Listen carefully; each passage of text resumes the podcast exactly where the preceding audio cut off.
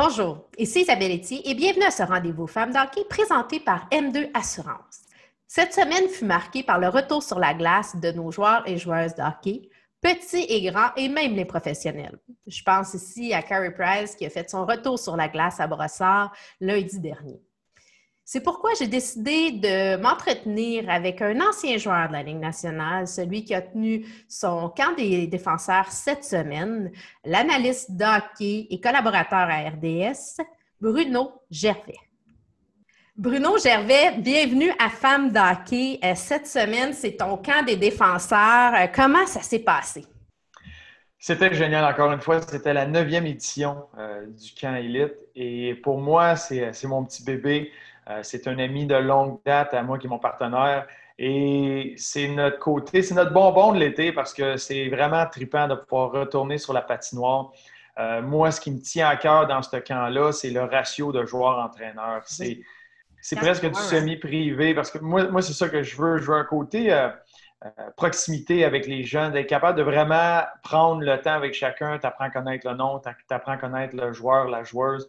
Euh, et c'est ça qui me fait triper, c'est que tout le monde est différent. Tu, as beau montrer des techniques de patin ou des techniques de lancer, il n'y a pas un joueur de nationale qui patine pareil, il n'y a pas un joueur de nationale qui lance pareil.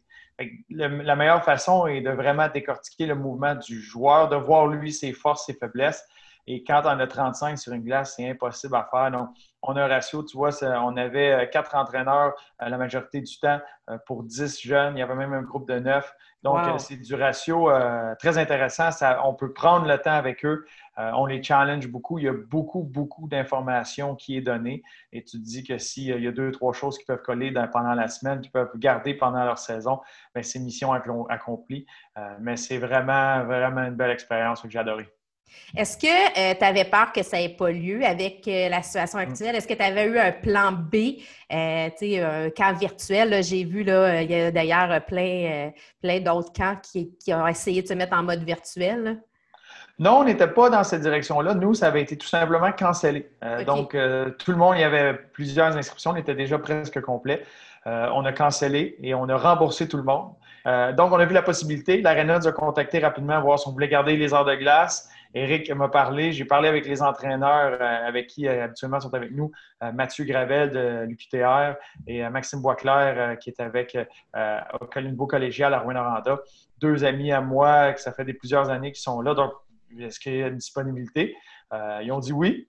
on a relancé ça. C'est une version un peu différente parce que habituellement, on a beaucoup de. on a une conférence par jour. Il y a de l'entraînement, il, il, y a de l'encadrement, tout ça, et c'est beaucoup de notions qui est données hors glace, en conférence, surtout pour le côté psychologique, et sur la glace. Et donc, pour éliminer ces moments-là de rassembler le monde, euh, là, c'est strictement sur la patinoire. Euh, il y a un échauffement qui se fait à l'extérieur avec les distances. Et ensuite de ça, c'est la patinoire. C'est tout ce qu'il y a cette année. C'est une version un peu différente, mais ça s'est fait de dernière minute, puis ça s'est rempli immédiatement. Donc, on est à la pleine capacité qu'on voulait. Puis euh, c'est génial. Mais c'est un cas quand même qui est un peu plus élite, là, pour, euh, mettons, euh, monsieur, madame, tout le monde qui a un enfant qui évolue au niveau novice, à tombe.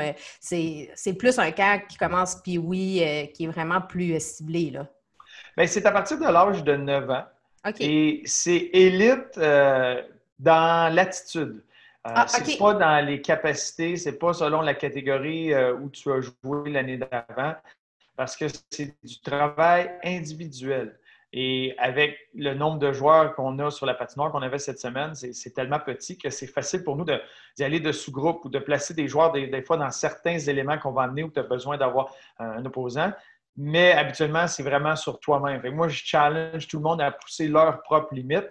Et le camp élite était pour éliminer le fait camp Joe, parce que le monde qui vient de là, c'est pas juste pour tuer du temps, c'est ceux qui sont passionnés, c'est ceux qui en mangent, c'est ceux qui veulent apprendre, euh, qui, sont, euh, qui, sont suspendus à tes lèvres, qui veulent en connaître plus. Si tu es là parce que papa t'a dit d'être là et ça ne te tente pas euh, d'hier, ben, tu fais perdre le temps à tout le monde. à, la proximité qu'on a, le fait qu'il y, y, avait juste 10 joueurs cette semaine, mais c'était tous les joueurs qui en voulaient, qui en voulaient plus, puis tu écoutes, tes challenges, puis ils vont l'essayer tout de suite. Puis c'est cette foule-là, dans le fond, ces jeunes-là que je cible, ceux qui sont mordus de ça, qui ont une passion avant tout. Et de là, on peut les amener à, vraiment se repousser leurs limites. C'est vraiment pas, puis là, euh, c'est pas un camp de vacances, comme tu dis, c'est pas un camp d'été complètement, là, que tu passes ton été. J'imagine que derrière ça, il y a aussi une intention de dire, OK, vous prenez une semaine de perfectionnement, mais il faut aussi faire autre chose durant l'été. C'est une des premières choses qu'on dit euh, souvent dans les conférences. À chaque année, on le mentionnait, on ramène plusieurs exemples. Euh, j'ai été chanceux, j'ai fait plusieurs sports quand j'étais jeune et c'est ce qu'on dit. Euh, le but de ça était, il y a beaucoup de notions, parce que ce n'est pas en une semaine que tu vas changer complètement un joueur. Il y a beaucoup de notions. Et on, essaie de leur donner euh, des devoirs, on essaie de leur donner des notions qu'ils vont pouvoir appliquer pendant l'année. Mais une des notions qu'on mentionne, puis c'est un clou sur lequel on tape souvent, c'est va faire d'autres sports. Euh, élargis tes horizons sur ta façon de bouger, de, juste devenir un bon athlète. Et ça, c'est une mentalité qu'on voit beaucoup en Suède. Avant de devenir des bons joueurs de hockey, ces jeunes-là deviennent des bons athlètes. Et après, ils se spécialisent au hockey. Mais avant tout, c'est de devenir un bon athlète. Et des fois, ici, on se laisse tenter par. Mm-hmm. Ça embarque quand ça va vite, puis souvent, tu, réalises que ton, ton, ton, enfant a 8 ans, 9 ans, 10 ans, puis il fait du hockey 11, 12 mois par année. Ça peut être beaucoup. Bien, on, a eu euh, Laurie-Jeanne Lafrenière, la sœur Alexis, qui nous disait justement qu'Alexis, lui, l'été, avant, euh, jusqu'à Bam je crois, il jouait aussi au baseball. Euh, puis d'ailleurs, lui, sa progression, bon, il, a explosé au niveau Bam Là. il n'était pas, bon avant, on s'entend. Il était un bon joueur, mais il était quand même, le, le, Alexis Lafrenière, le spectaculaire qu'on reconnaît aujourd'hui, c'est là que ça s'est passé. Bruno, tu as quand même euh, une carrière qui est assez remplie. Tu as été 13 ans dans le hockey professionnel, dont 8 dans la Ligue nationale. Tu as été repêché par les Highlanders de New York. Tu as évolué au niveau midget 3 avec les Gaulois Saint-Hyacinthe. Tu as été euh, capitaine pour les euh, Titans d'Acadie Batters. Tu as aussi participé à Battle of the Blades à CBC. Hein? C'est-tu une carrière que tu aurais pu faire aussi comme patineur artistique? Ah, je ne sais pas, mais c'est c'est très, très intense. Euh, je pensais qu'un entraînement de joueur de Ligue nationale ou un horaire d'un joueur national est intense, mais quand tu baignes dans le monde euh, du patin artistique ou un, monde comme ça, un sport olympique, c'est fou les heures qu'ils peuvent mettre. Quand tu vois un sport que tu as besoin d'aller chercher la perfection, euh, tout est jugé, tout se doit d'être parfait. un match de hockey, il y a plein de fois, peut-être tu ne te sens pas bien, la rondelle ne roule pas pour toi. il y, a, toutes sortes de façons que tu peux avoir un impact pas dans ce monde-là. Il faut que ça soit parfait. Euh, puis j'ai découvert un monde formidable. J'ai vraiment adoré l'expérience. Euh, ma première réponse à ça avait été un non complet. J'avais aucun intérêt. Et, mais j'étais dans l'auto avec euh, Max Talbot, sa femme Cynthia Faneuf, l'ancienne olympienne au niveau patin artistique, et ma femme qui était là. Et c'est eux qui m'ont convaincu de juste écouter à quoi ça pourrait ressembler ils m'ont convaincu à embarquer dans cette aventure-là. Ça a été très, très, très intense, mais incroyable à vivre. Oui, hein, j'imagine que tu, te retrouves là. J'ai vu justement une de tes publications, euh, les pics, c'est une différence. Moi, c'était le contraire. J'ai fait du patinage artistique plus jeune. c'est oui, puis ben j'ai des patins de gars puis des patins de filles. Puis tu sais, c'est le contraire. Des fois, c'est comme sont où mes pics, sont où mes pics? c'est différent les deux, mais c'est la meilleure façon d'apprendre à patiner. Euh, en faisant du patin artistique, ce que tu fais, c'est que tu viens tellement en contrôle de tes edges, tes, corps internes et externes euh, de ton patin.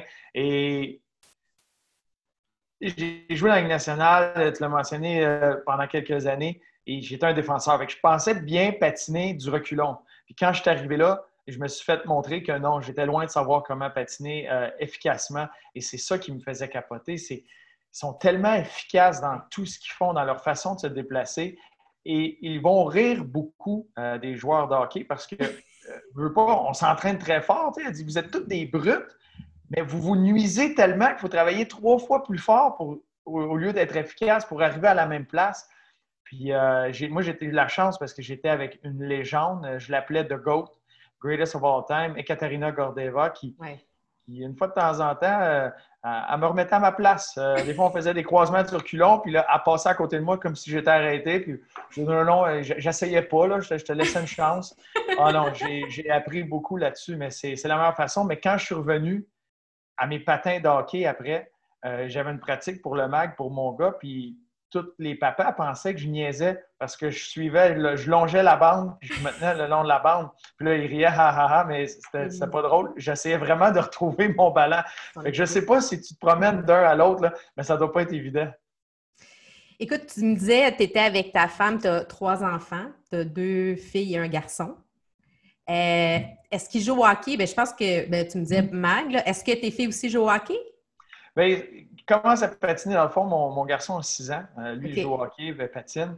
Euh, mais j'ai une fille de 4 ans qui commence à travers le patin artistique à apprendre à patiner. Et ma dernière, là, qui de le demande beaucoup, cet hiver, j'avais une patinoire dans, dans, une vieille grange dans le fond du terrain.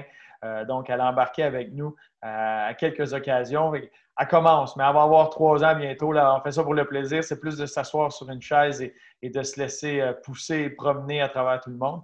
Mais euh, je ne sais pas. J'ai bien hâte de voir. Moi, ce que je veux, je vise et encore pour les prochaines années, c'est qu'il touche à tout, euh, de toutes sortes, que ce soit du côté un peu plus art, le, théâtre, la danse, la musique, le, karaté, le sport individuel, karaté, tennis ou le golf ou le, hockey, le soccer, le basket. Nomme-les, je vais, je vais, leur présenter un peu tout. On s'amuse en arrière, puis s'il y a quelque chose qu'ils aiment, bien, on l'essaie. Et euh, Mélanie, toi, euh, est-ce qu'elle était une femme d'hockey avant de te connaître ou c'est arrivé euh, dans sa vie avec toi? Bien, un peu. venant de, elle vient de Tedford, donc partisan à l'époque des Nordiques et, avec sa sœur, elle suivait le hockey. Comme avec, avec son père à l'époque, étant tout jeune. oui, un petit peu, mais pas tant que ça. Après ça, elle a déménagé à Montréal, puis c'était pas quelque chose qui était présent trop trop dans sa vie. Et jusqu'à temps qu'on se rencontre, on s'est rencontrés à New York ensemble. Et depuis, mettons qu'elle a goûté au monde du hockey beaucoup, très intensément. Et c'est pas, c'est pas tout. Des fois, on s'imagine que c'est beau, c'est des fleurs, c'est le fun, c'est facile.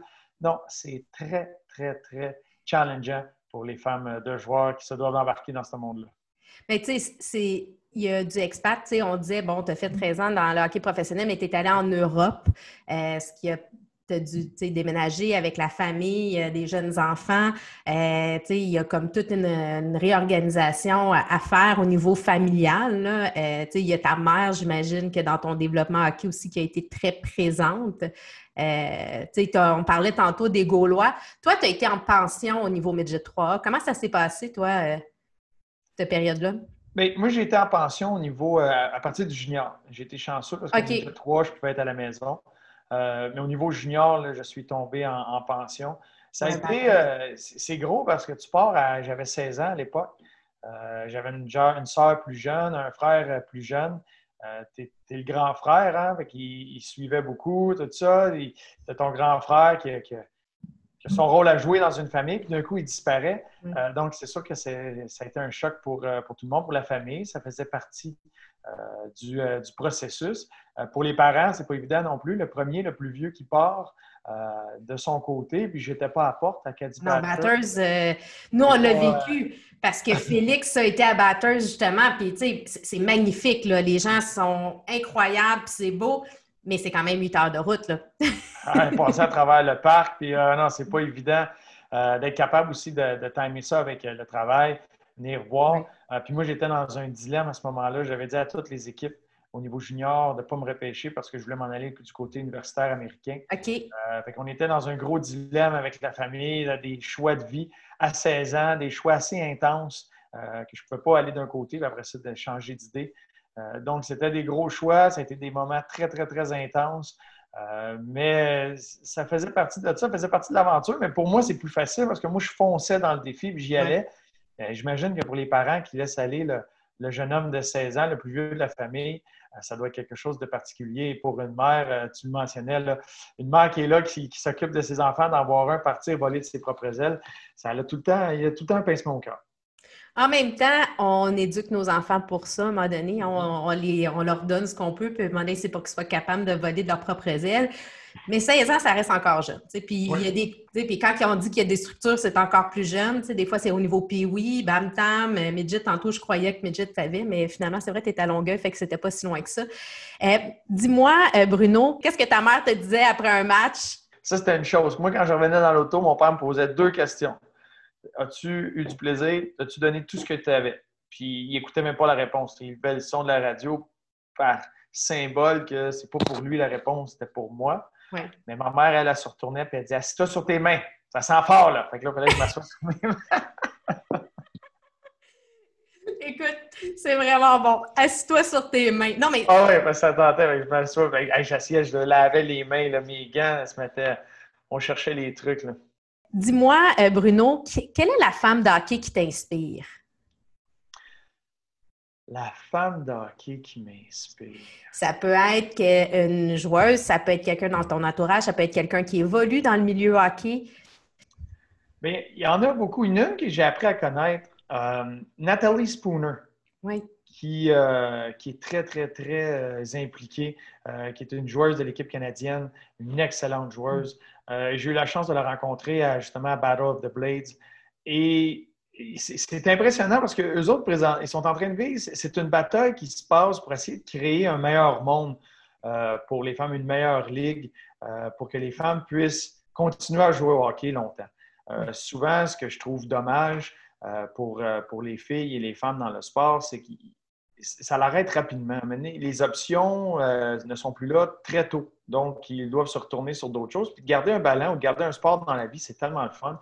Et quand ça devient une passion de voir que tu n'as pas d'option, tu ne veux pas aller nulle part, c'est dommage. Puis ces filles-là, présentement, euh, une fille comme Nathalie Spooner qui arrive, je veux pas, vers la fin de sa carrière et qui décide de sacrifier une année complète, peut-être plus, pour le bien des jeunes qui s'en viennent. Euh, ont décidé de ne pas jouer cette année, ont créé leur propre tour, euh, se sont promenés pour ramasser des fonds, pour créer des matchs, puis euh, pouvoir donner une chance aux filles de se, retrouver. et j'ai assisté à quelques matchs. j'ai vu Marie-Philippe Poulain jouer là. On, en a vu plusieurs qui étaient là, plusieurs Québécoises qui étaient descendues à Toronto pour ça. Mais de voir tout ce qu'ils font et de leur implication, et elle continue à vouloir s'impliquer, inspirer. Elle a fait beaucoup de vidéos pendant le confinement au niveau de l'entraînement ils veulent s'impliquer, puis donner espoir aux jeunes filles, euh, pas juste dans le hockey qui font du sport, mais aux jeunes filles. Et ça, j'ai trouvé ça génial parce qu'elle se démène là-dedans, elle est par elle-même. Il n'y a pas une organisation autour d'elle, c'est elle qui fait ça. Elle a accepté de sacrifier. Euh, les, filles ont décidé d'être solidaires. Il y a une grande partie qui a été solidaire là-dedans, de sacrifier une saison, puis ça peut être énorme euh, pour eux dans, leur vie de, de joueuses de hockey pour le bien euh, des jeunes. Ça, je trouve ça génial, très, très inspirant. je lève mon chapeau on pensait, bon, euh, justement, il y a Daniel Sauvageau aussi qui est impliqué, il y a euh, Mélodie Daou, euh, Marie-Philippe Poulain, Caroline Ouellette, c'est toutes des, joueuses qui, sont, qui sont très présentes et Kim Saint-Pierre que nous allons recevoir la semaine prochaine, justement, à l'émission. Fait que c'est, c'est, inspirant de voir ces femmes-là. Puis c'est au-delà de, des joueuses de hockey, c'est ce qu'elles font pour les femmes en général et la situation des femmes, Exactement, tu as entièrement raison. Et c'est un sujet qu'on ne voit pas beaucoup. Et, par l'entremise de Nathalie Spooner et euh, de Sheldon Kennedy qui était là aussi, je me suis, euh, avec Sheldon, je me suis joint au groupe Respect, euh, qui est un groupe qui amène toutes sortes de formations, dont une qui est Gardons les filles dans le sport. puis j'ai trouvé ça inspirant parce que quand je me suis baigné là-dedans, c'est une des formations qu'ils font et j'ai trouvé ça choquant de voir les statistiques et à quel âge les filles, en général, la grande majorité des filles vont abandonner le sport? C'est jeune, c'est très jeune. Et je trouve que quand tu rentres au secondaire, ça l'amène un beau ballon de vie. Euh, tu peux développer plein d'outils pour la vie euh, à travers ces sports-là. Puis les filles vont arrêter parce qu'ils manquent d'options. Euh, on les tasse, non, c'est pas pour toi, c'est pas ça, c'est le, cliché. Fait que je trouve ça le fun d'essayer de démolir aussi ces, ces espèces de barrières-là. Ces tabous-là. Là. Exact, pour permettre, puis à travers c'est ce que Nathalie Spooner fait beaucoup. Tu sais, je regarde, j'écoutais le podcast de Kevin Raphaël avec Angela Price qui expliquait. Puis, tu sais, c'est un autre exemple. Je trouve ça super, moi, que les femmes de joueurs ont décidé de jouer au hockey.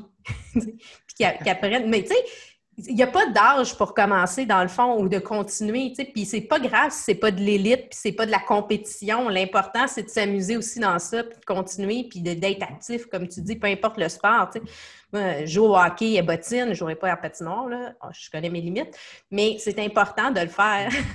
ben oui, tu as entièrement raison. Puis des fois, c'est juste plate d'entendre que les raisons, ben, il y a toutes sortes de raisons. Des fois, ça se peut que l'intérêt soit plus là, la passion ne soit plus là, mais que la raison soit parce que j'ai nulle part où aller ou j'ai pas d'option, ça c'est plat.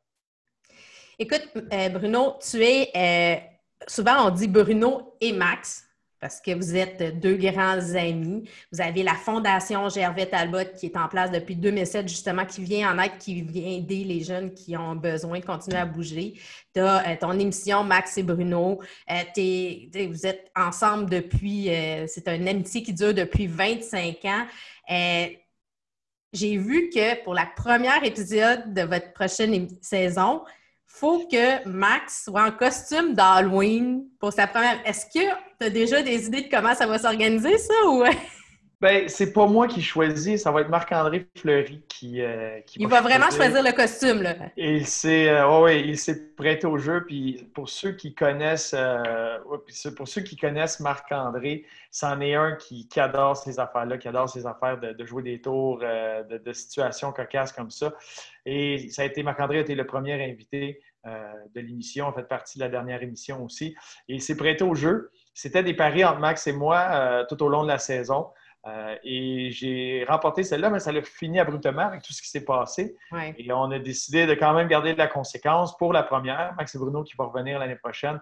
Donc, pour la première, et c'est Marc-André Fleury qui a tout le temps au monde pour bien réfléchir à son idée. Il m'a déjà lancé quelques idées. Ça va être intéressant pour la première et euh, Maxime va, devoir porter ce costume-là. J'ai hâte de voir ça.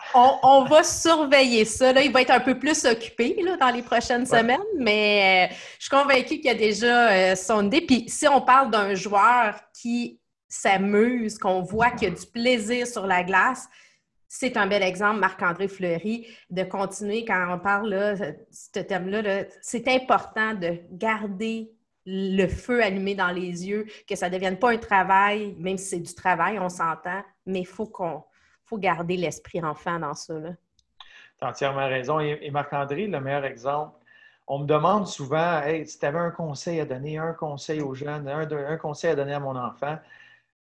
La seule chose que je dis, c'est qu'il faut que ça commence avec une passion.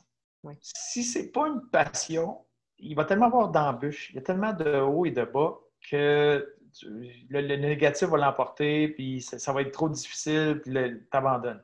Mais quand c'est une passion, que tu en veux juste tout le temps plus, tout le temps plus, tout le temps plus, bien, ça devient facile, puis c'est jamais un travail. Puis Marc-André, c'en est un, et c'est un gardien, il est sur la glace, les entraîneurs se battent avec pour le sortir de la glace. Les gars lui disent de se calmer parce qu'il il joue chaque rondelle comme c'était le lancer de Nicholas Lindstrom, mm-hmm. Game 7, euh, à Détroit pour, en 2009 pour gagner la Coupe Stanley. Il est tout le temps, tout le temps, tout le temps comme ça. C'est une passion d'arrêter les rondelles euh, au détriment des fois de son corps. C'est sûr qu'il en, joue du hockey, donc c'est pas évident. Mais c'est un gars tellement passionné. Après ça, c'est facile. Après ça, c'est facile d'en donner à, à quelqu'un comme ça qui en mange. C'est le message. C'est pourquoi dire aux enfants, fais d'autres sports, touche à d'autres choses. Parce que si l'enfant est vraiment passionné, quand il va revenir, il va baigner dans le hockey, il va en vouloir deux fois plus. Mais si c'est à l'année sans arrêt, puis que ça devient juste partie de la routine, puis ce n'est plus une passion, c'est dommage. Et j'ai vu beaucoup de joueurs se développer et être excellents sur la patinoire, mais quand il manque cet élément-là, puis ils ont plus ou moins le goût de poursuivre, euh, il arrive des embûches, bien, ça va être facile pour eux de bifurquer. Euh, donc, si c'est vraiment une passion, puis nourrir une passion, c'est pas juste en, faisant du hockey, c'est en être capable d'apprécier, puis de jouer, puis d'aimer ça vraiment. Euh, c'est ce que Marc-André a fait. C'est le meilleur exemple de ça. Je suis euh, tout à fait d'accord avec toi. Puis la, situation actuelle avec bon, la pandémie, l'arrêt, il y a eu une fin de saison abrupte, pas de série. Mm. Moi, je pense que ça va avoir fait du bien. je sais qu'il y, a beaucoup de parents qui vont dire Oh non, tu dis pas ça. Bien, moi, je pense que oui, il y a plusieurs jeunes qui ont été forcés de s'arrêter.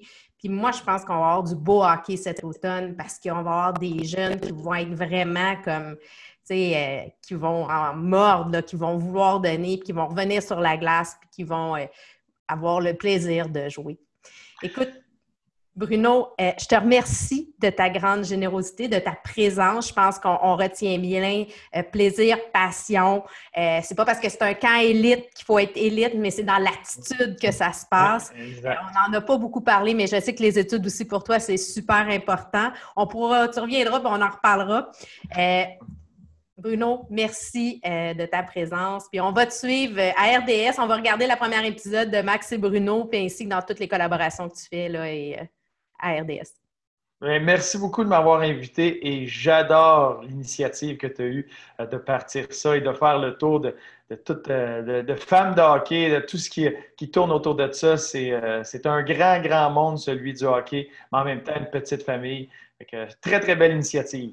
Ben, merci, Bruno.